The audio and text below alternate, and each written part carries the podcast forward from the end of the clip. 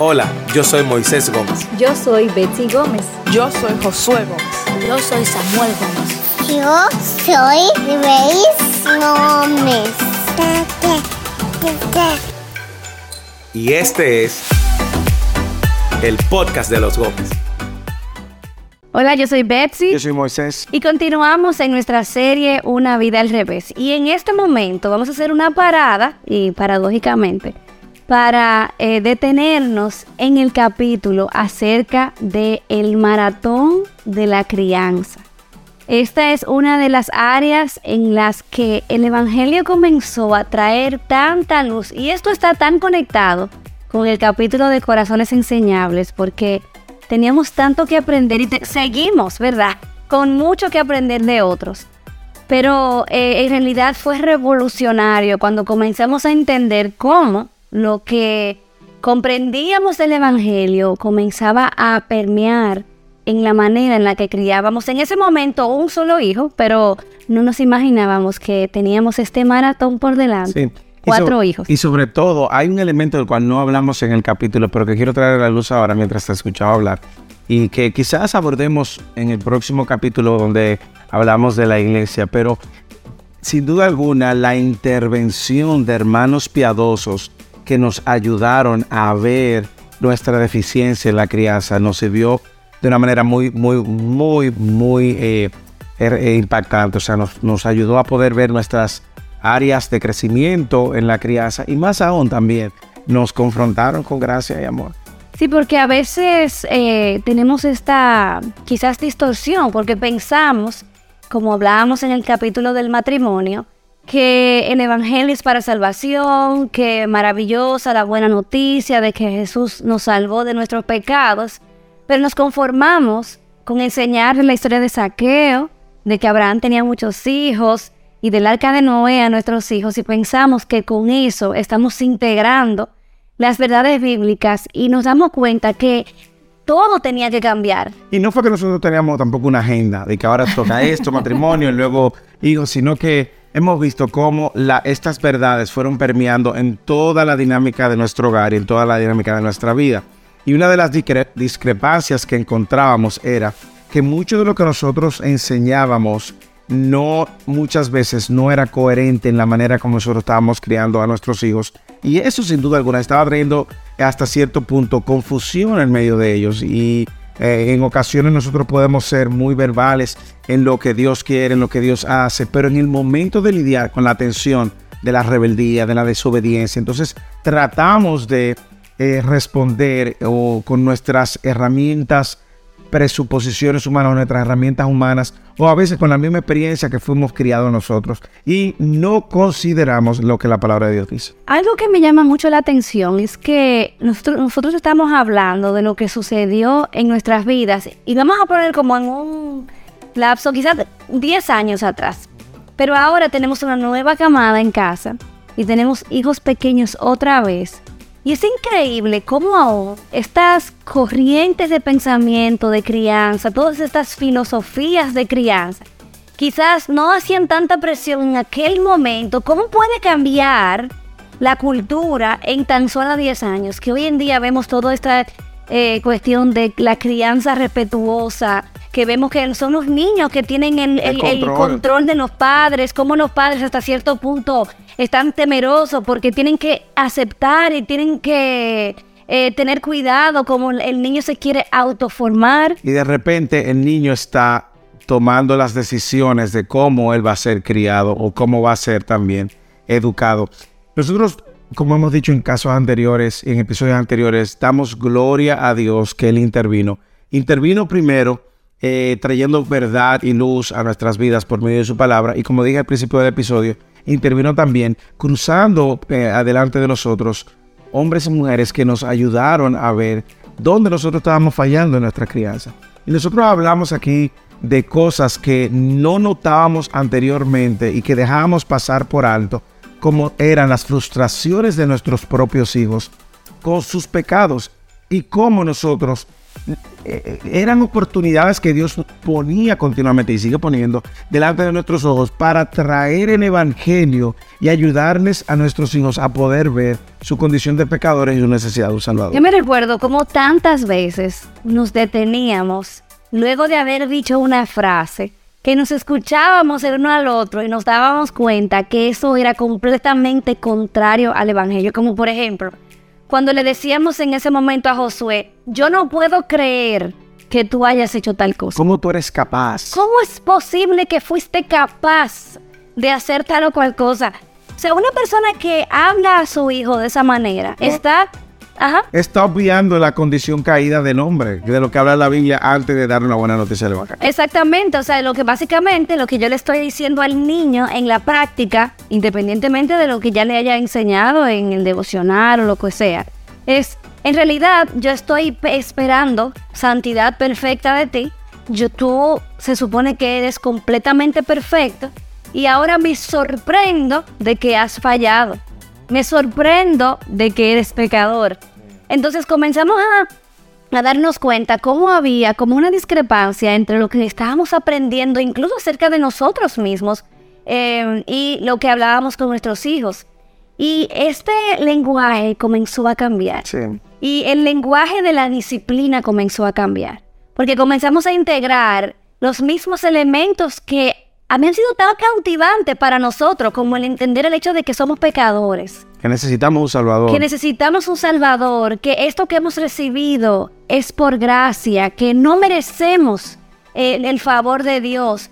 comenzamos a integrar el hecho de que Dios, a quien ama, disciplina y cómo la disciplina realmente. Es una manifestación del amor de Dios. ¿Te recuerdas? Nosotros teníamos hasta cierto punto, nos sentíamos intimidados porque ni siquiera sabíamos cómo disciplinar y tampoco sabíamos cómo hacerlo de manera que fuera coherente con el Evangelio. Yo sé que muchas personas probablemente están considerando, bueno, pero ¿qué, qué, hago? ¿Qué, ¿Qué, estoy haciendo mal? ¿Qué, eh, ¿Qué debo de hacer? Mira, yo creo que una de las cosas que trajo luz a nuestras vidas fue detenernos a escuchar y a ver con los lentes del Evangelio el corazón del problema. Y el corazón del problema no está en su conducta, el corazón del problema está en su corazón. Y cuando nosotros nos enfocamos más en su conducta que en su corazón, de una manera indirecta lo que estamos más preocupados en cómo ellos nos hacen ver a nosotros delante de los demás y no es realmente en que hay un problema en su corazón que necesita ser ah, alcanzado y necesita ser ministrado por el Señor mismo, por el, el Evangelio que nos alcanza. Solamente el hecho de que tengo que confesar que por muchos años pensaba que el comportamiento de mis hijos era como mi carta de representación, como que lo que me daba valor de que si yo era una buena madre, si no, y ahí vamos de nuevo con el tema de la identidad, que es tan frágil cuando se eh, basa en el desempeño. Y habla, como hablábamos en el episodio anterior, en el matrimonio, cuando decíamos que nuestra identidad estaba en lo que la gente pensaba de nosotros, pues en la crianza también. O sea, yo creo que no hay una cosa, eh, no hay una tentación más grande para una mamá que sentirse definida por el comportamiento de nuestros hijos. Entonces, el entender que no estamos aquí para pastorear una conducta, sino para pastorear el corazón, el comprender cómo Dios trata con sus hijos y cómo reflejar eso a, la vida de nuestros hijos, realmente eso es un regalo porque al, final del día trae libertad. Una de las cosas que nosotros mencionamos en el capítulo, entre tantas, es como en un momento de nuestras conversaciones y disciplinas, y ellos mismos lidiando con sus propias frustraciones de que no pueden dejar de desobedecer o no pueden dejar de, de ser rebeldes, era el hecho de que ellos tenían una percepción de que nosotros no pecábamos. Ah, y, yo me recuerdo, estábamos en medio de la sala, en la, en la mesa de comer, y creo que fue Samuel que dijo en un momento, sí, claro. para usted es fácil. Para usted es fácil, porque ustedes no pecan. Y ahí nos dimos cuenta de que algo no andaba bien. Y empezamos entonces a que a, a mostrar también nuestra necesidad y nuestra vulnerabilidad y nuestra necesidad diaria del Señor. De que nosotros estamos en el mismo bote lidiando con pecados probablemente diferentes, por la edad y la etapa en la cual nosotros nos encontramos, pero pecado es pecado y nos arrastra de una manera u otra fácilmente, como dice Hebreos capítulo 12.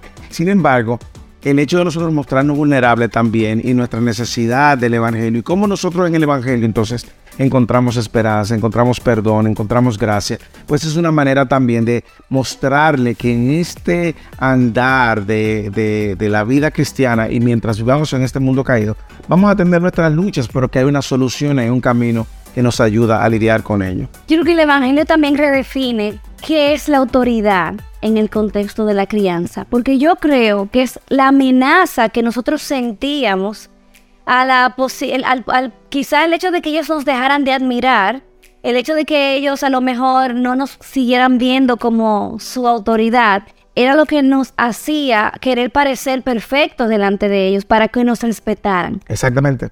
Y muchas veces, pues eso, como tú bien decías, eh, descansaba sobre algo tan frágil, tan frágil, porque en el momento en que eh, ellos podían, nuestros, podían ver nuestros eh, exabruptos por causa del pecado. Entonces decían, ah, pero entonces las cosas no son tan perfectas como ustedes piensan. Pero cuando la crianza se centra en, como padres, siendo diligentes en formar, en dirigir y instruir estos hijos, pero todos bajo la autoridad de Dios y siendo los padres un reflejo o un algo que está apuntando a una autoridad máxima que es Dios. Entonces ya nosotros podemos bajar la guardia y podemos venir con transparencia para confesar nuestros pecados aún delante de nuestros hijos para que ellos puedan ver que el evangelio es real y el evangelio tiene poder.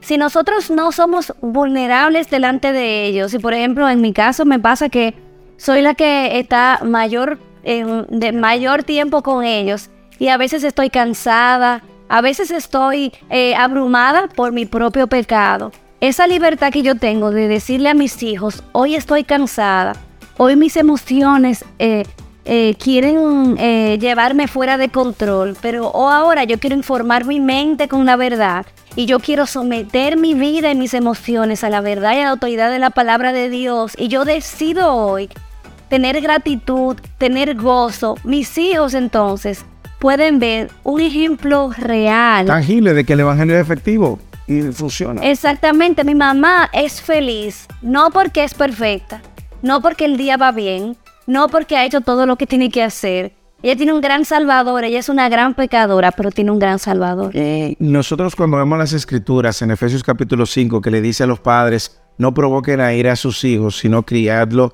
en la disciplina e instrucción del Señor. Nosotros pensamos que cuando disciplinamos a nuestros hijos y se airan, están, ah, estamos pecando. No, no, no, no. Nosotros estamos llamados a traer la instrucción del Señor. Y la instrucción del Señor es todo el consejo que Él mismo ha dado, mostrando a Cristo como el único capaz de poder redimir su condición y a la vez mostrando nuestra dependencia continuamente del Señor. Entonces, cuando yo le enseño a nuestros hijos que con el problema de sus pecados no lo vamos a resolver nosotros, sino que hay un mediador único que es Cristo, estamos entonces instruyendo en, el, en el temor del Señor. Cuando nosotros mostramos también, como tú muy bien decías, que nuestra felicidad y satisfacción está en Cristo, estamos enseñándole la instrucción del Señor. Cuando nosotros lo disciplinamos en amor y somos consistentes en esa disciplina, no una disciplina que es el resultado de una un corazón airado porque me se rebelaron o, porque eh, no se sometieron. O porque me siento atacado. O porque me lo tomo personal, sino una disciplina reflexiva que basa su, su que basa la disciplina en entender la falta que ha cometido y consecuentemente la disciplina que merece como una muestra de amor. Yo creo que una vez más, el diseño que Dios ha establecido para la crianza siempre va a estar centrado en una dependencia de Dios, no en una dependencia del desempeño del hombre. Cuando usted cree que su hijo va a salir de tal manera por lo bien que tú le hiciste, perdiste el punto. Así es. Tú, tú puedes ser diligente y vas a ser diligente y confía en que el resultado se lo vas a dejar al Señor. Pero no esperes porque todos los días va a la iglesia o no esperes tampoco una obediencia perfecta. A veces nosotros queremos que nuestros hijos sean más obedientes al Señor que nosotros mismos. Y muchas veces eso es una manera incorrecta también de mostrar el Evangelio. Y me encanta que eh, Dios es un Dios tan paciente en su paternidad hacia nosotros. O sea, como la forma como Dios nos está criando a nosotros es tan distinta a la nuestra.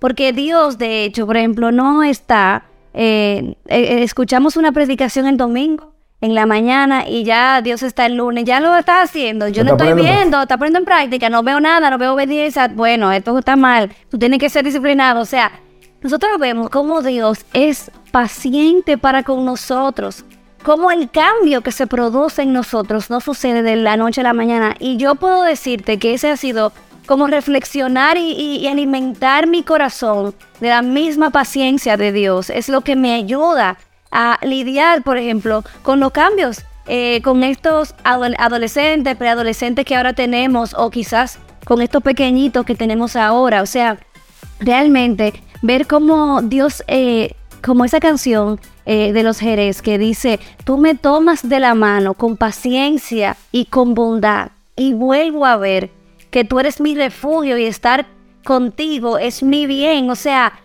o sea, es como Dios recordándome, Él hace esto conmigo una y otra vez. Una y otra vez, y Él no se cansa. Exactamente. Y vuelve y me entrega amor, y vuelve y me entrega su gracia, y vuelve y me dice con firmeza su verdad. Pero tiene paciencia conmigo. Si nosotros los padres bebiéramos de ese caudal y se lo entregáramos así a nuestros hijos, no solamente que ellos pueden ver que el Evangelio es real, sino que también, óyeme, le puede hacer más sentido. Claro, y es una manera de, de darle un, un sabor eh, práctico de lo que nosotros... probadita. Una probadita de lo que nosotros predicamos. Algunas recomendaciones prácticas, porque yo sé que este es un capítulo muy práctico y usted va a encontrar una sugerencia. Lea el capítulo porque ahí hay más más recomendaciones. recomendaciones, pero algunas recomendaciones y también advertencias. Primero, cuidemos nuestros corazones de hacer de la crianza algo que se centre en nosotros.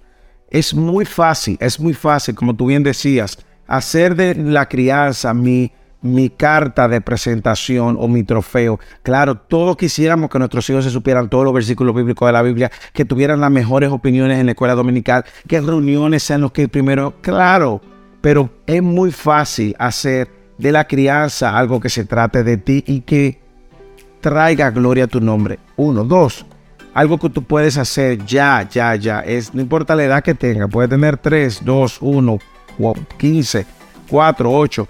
Es recordarle a, a tus hijos que la razón de su rabieta, de su indisciplina, de su rebeldía, de su egoísmo, de su celo, radica en el corazón.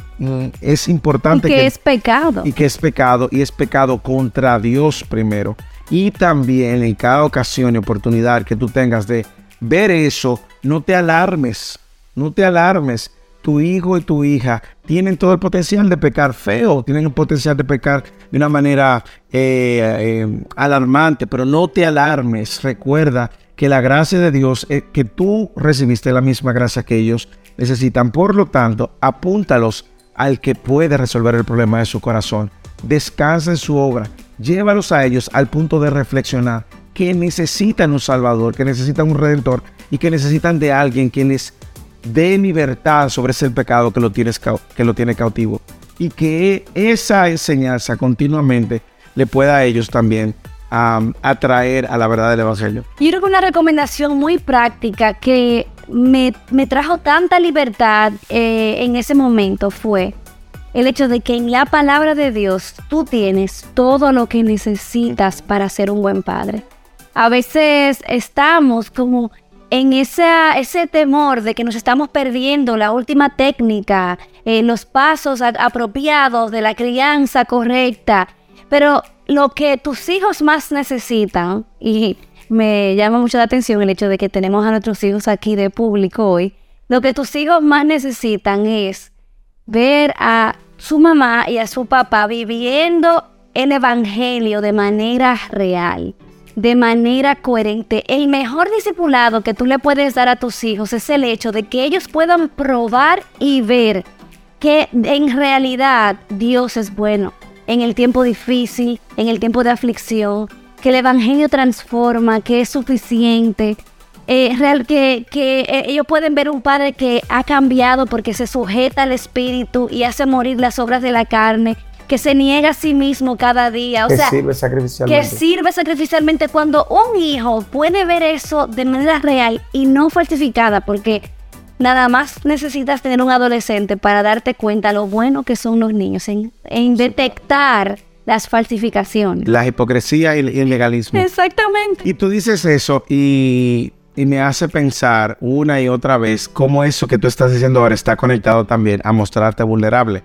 Porque si ellos ven incongruencia en el sentido de que tú en la iglesia eres muy santo, pero en la casa eres un demonio, entonces esa inconsistencia pues le va a decir, esto que profesan en la iglesia no es tan real como ellos lo dicen. Pero cuando ellos ven que tú eres la misma persona o que te muestras en la misma necesidad con la cual tú vas el domingo a adorar y escuchar al Señor, y que en la casa también tú adoras y buscas al Señor, y que en tu tiempo de frustración, de debilidad, tú también corres a los brazos del Señor, que cuando tú fallas tú pides perdón, o cuando le fallaste a ellos, también les pides perdón. Ellos van a entender que es una gracia que ellos también necesitan. Y hay muchas maneras también. Nosotros recordamos una ocasión donde uno de nuestros hijos necesitaba una disciplina, pero ya lo habíamos disciplinado, pero necesitaba una disciplina una vez más. Y le preguntamos, ¿qué tú hiciste? Esto, ¿está bien, está mal, está mal? ¿Y qué tú mereces disciplina? Y recuerdo en una ocasión que le dijimos, mire, en esta ocasión no te vamos a disciplinar, sino que te vamos a extender gracia, tal como el Señor lo ha hecho con nosotros. Y es una manera práctica de ellos entender, claro, es su naturaleza pecaminosa, ellos van a querer que tú le sigas extendiendo gracia pero es una manera de mostrarle y apuntarles a Cristo, el que nos ha dado aquello que nosotros no merecíamos. Amén. Una, una gracia inmerecida. Y esto es completamente contracultural. No creas que vas a vivir de esta manera y vas a recibir el aplauso de tu familia, de la gente que siempre tiene una opinión alrededor de ti. De hecho, recuerdo cuando nuestro hijo mayor tenía más o menos como 6 o 7 años. Una señora, no sé si fue en un supermercado, en un lugar público, le, eh, lo vio ayudándome y le dijo, wow, qué niño tan bueno tú eres. A lo que él le respondió, no hay ni uno bueno. No soy bueno, soy un pecador. Y la señora me miró y me dijo, pero ¿qué es lo que ustedes le enseñan a ese niño? ¡Qué trágico! ¿Qué es lo que ustedes están dañándole su mente?